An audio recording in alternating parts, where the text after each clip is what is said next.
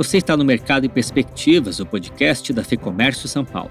Neste episódio, recebemos Ricardo Carbage, presidente da Xerox Brasil, a empresa norte-americana que foi fundada em 1906 em Rochester, Nova York, e que no Brasil se tornou sinônimo da palavra cópia.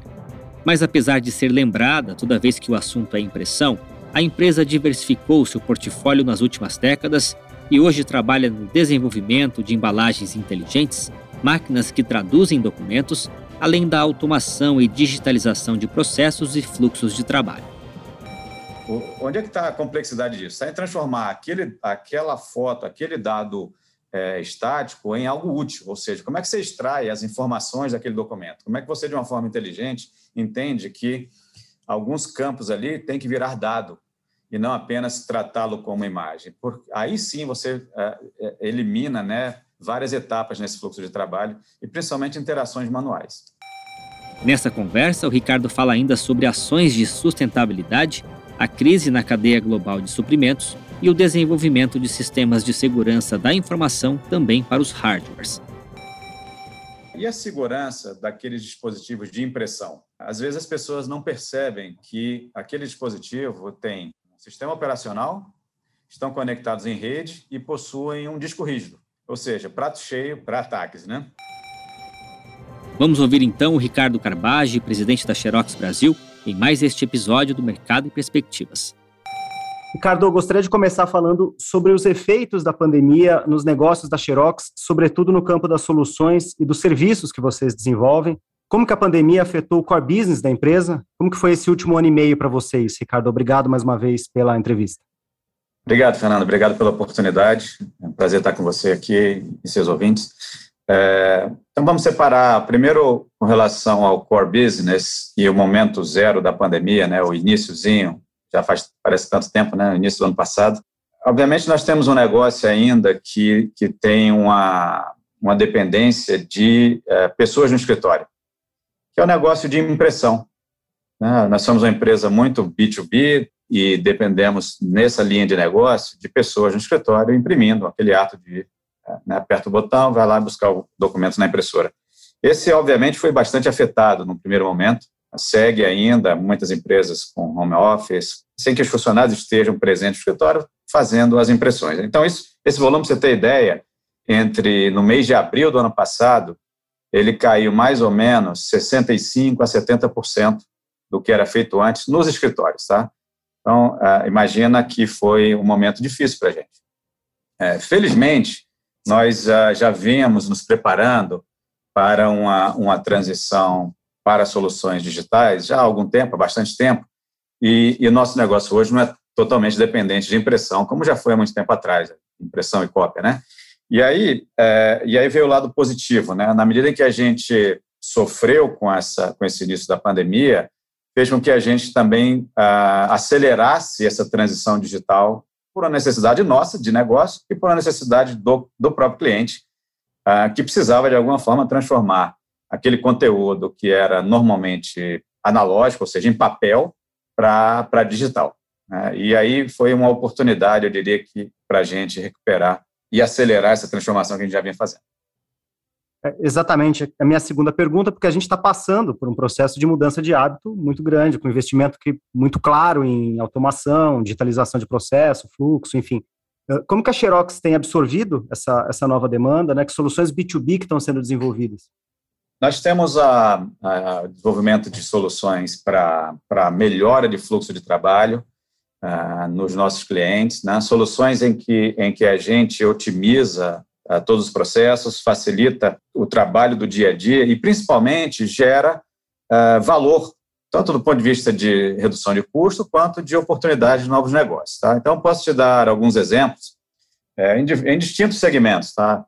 Uh, e coisas que foram muito aceleradas agora na, na pandemia. Então, segmento, por exemplo, de é, seguros, toda a parte de automação de back-office, de entrada de é, sinistros ou de novos clientes, aquilo a gente usa-se muito o termo de onboarding, né? o onboarding, ou seja, a entrada de novos clientes ah, numa, numa empresa, quer seja via um contrato, quer seja via um, um documento qualquer. Isso sempre vem agregando né, com cópias de identidade, cópia de CPF, assinatura de contratos de forma digital. Esse fluxo antes era muito em papel e hoje a gente automatiza isso é, e trabalha num processamento disso em num fluxo de trabalho, num workflow para a efetiva ativação desse, desse novo cliente ou desse novo processo. Tá? Esse é um exemplo. A entrada de novos alunos em, em universidades, escolas, tudo isso de forma digital também, sem, sem a necessidade do aluno ou do pai do aluno ir até uma escola levar documentos de tanto de, de identificação quanto histórico escolar e, e comprovantes em, em, geral.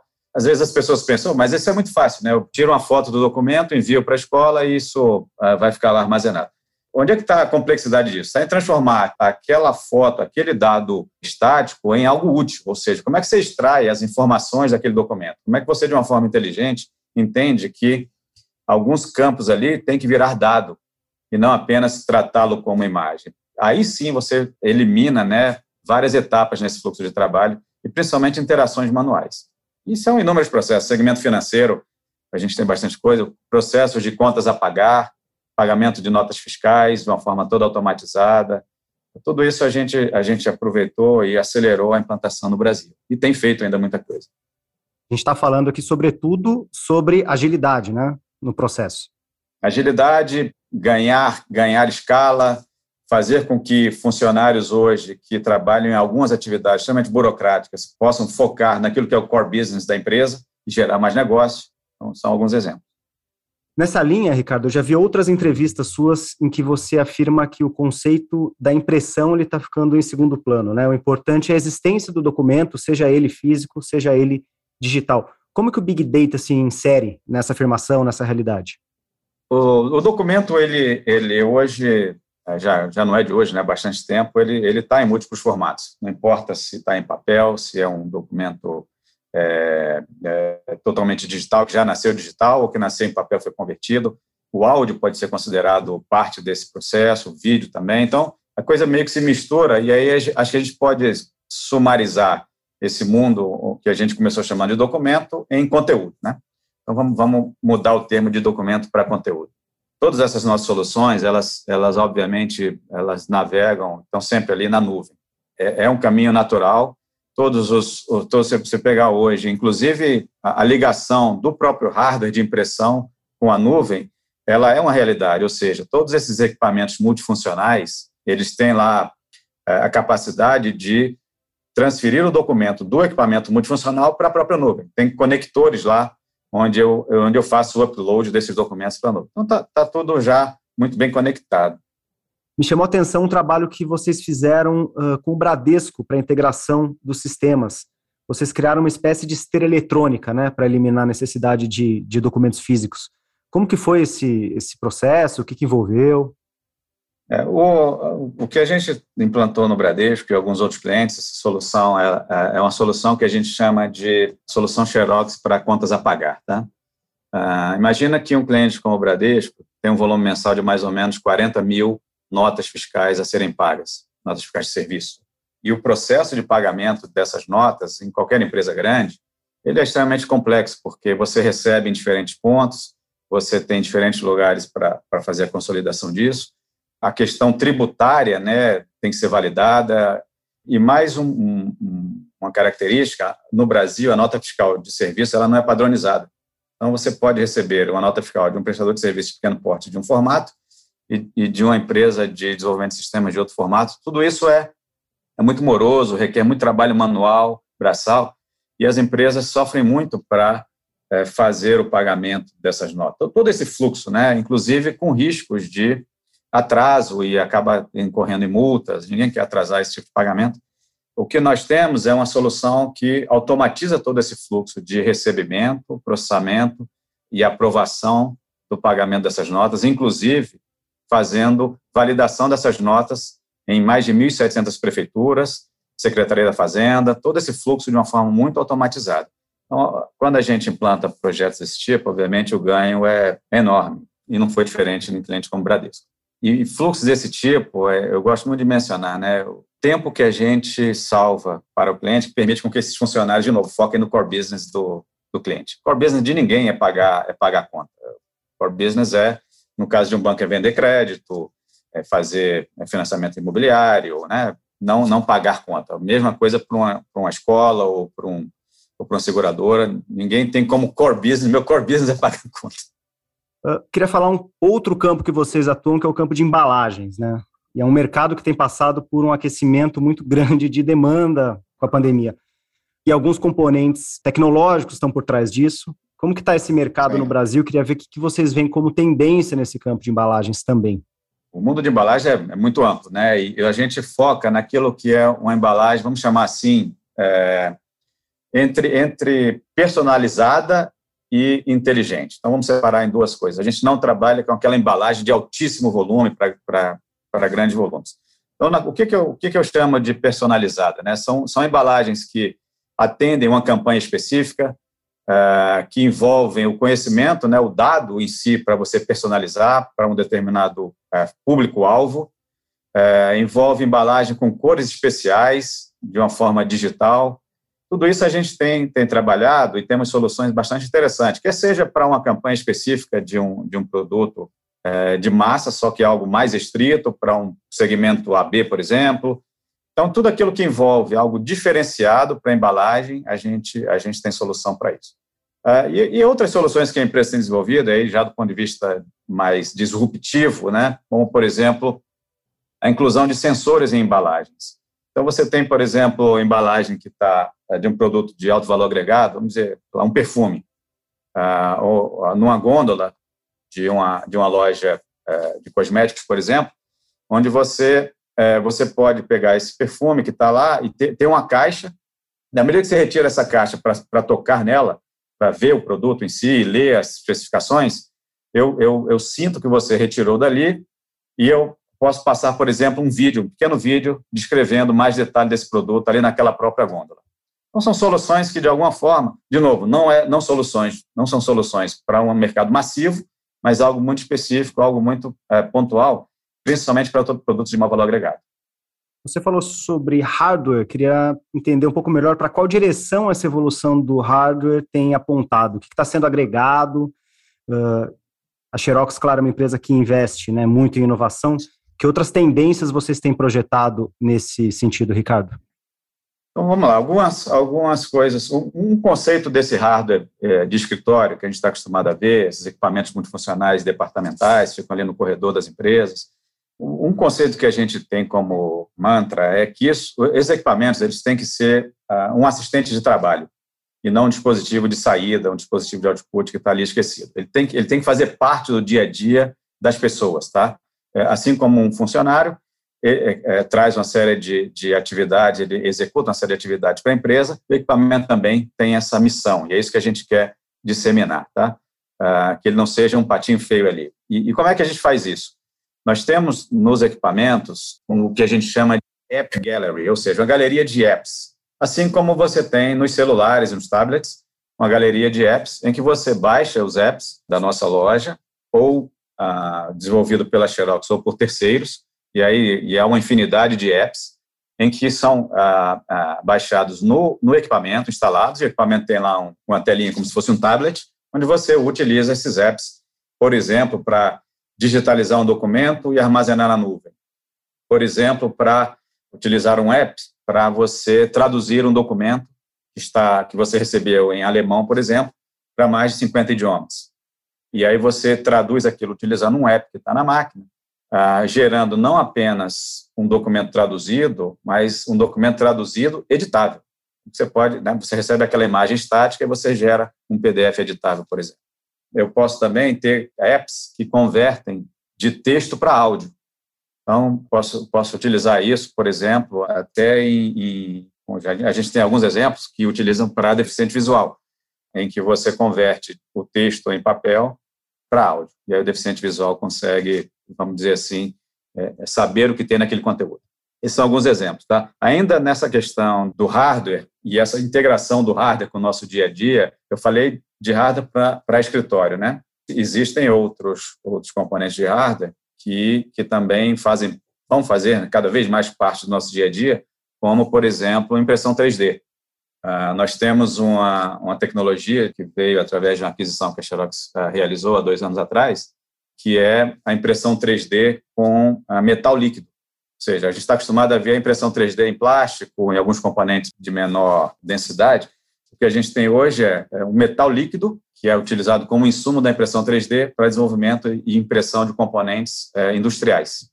Então, são, são equipamentos que a gente lançou esse ano ah, no exterior, em breve está vindo para o Brasil, e já estamos começando a instalar ah, algumas máquinas, é, de novo, para esse ambiente industrial. E como que a segurança da informação entra nesse universo todo, Ricardo? É, é uma preocupação de vocês, principalmente pensando que tem muitas pequenas empresas, microempresas que utilizam soluções e que não têm uma estrutura de TI e de segurança por trás, né? Todo, todo o desenvolvimento de, de, soluções e serviços, ele já vem com todos os componentes, é muito mais visível, né? E mais natural essa preocupação. Então, as soluções digitais que eu comentei aqui, claro, trazem um componente de segurança e aí não é só não é só a gente, qualquer qualquer sistema hoje tem obviamente que buscar isso. Mas o que às vezes passa despercebido, Fernando, é, é e a segurança daqueles dispositivos de impressão.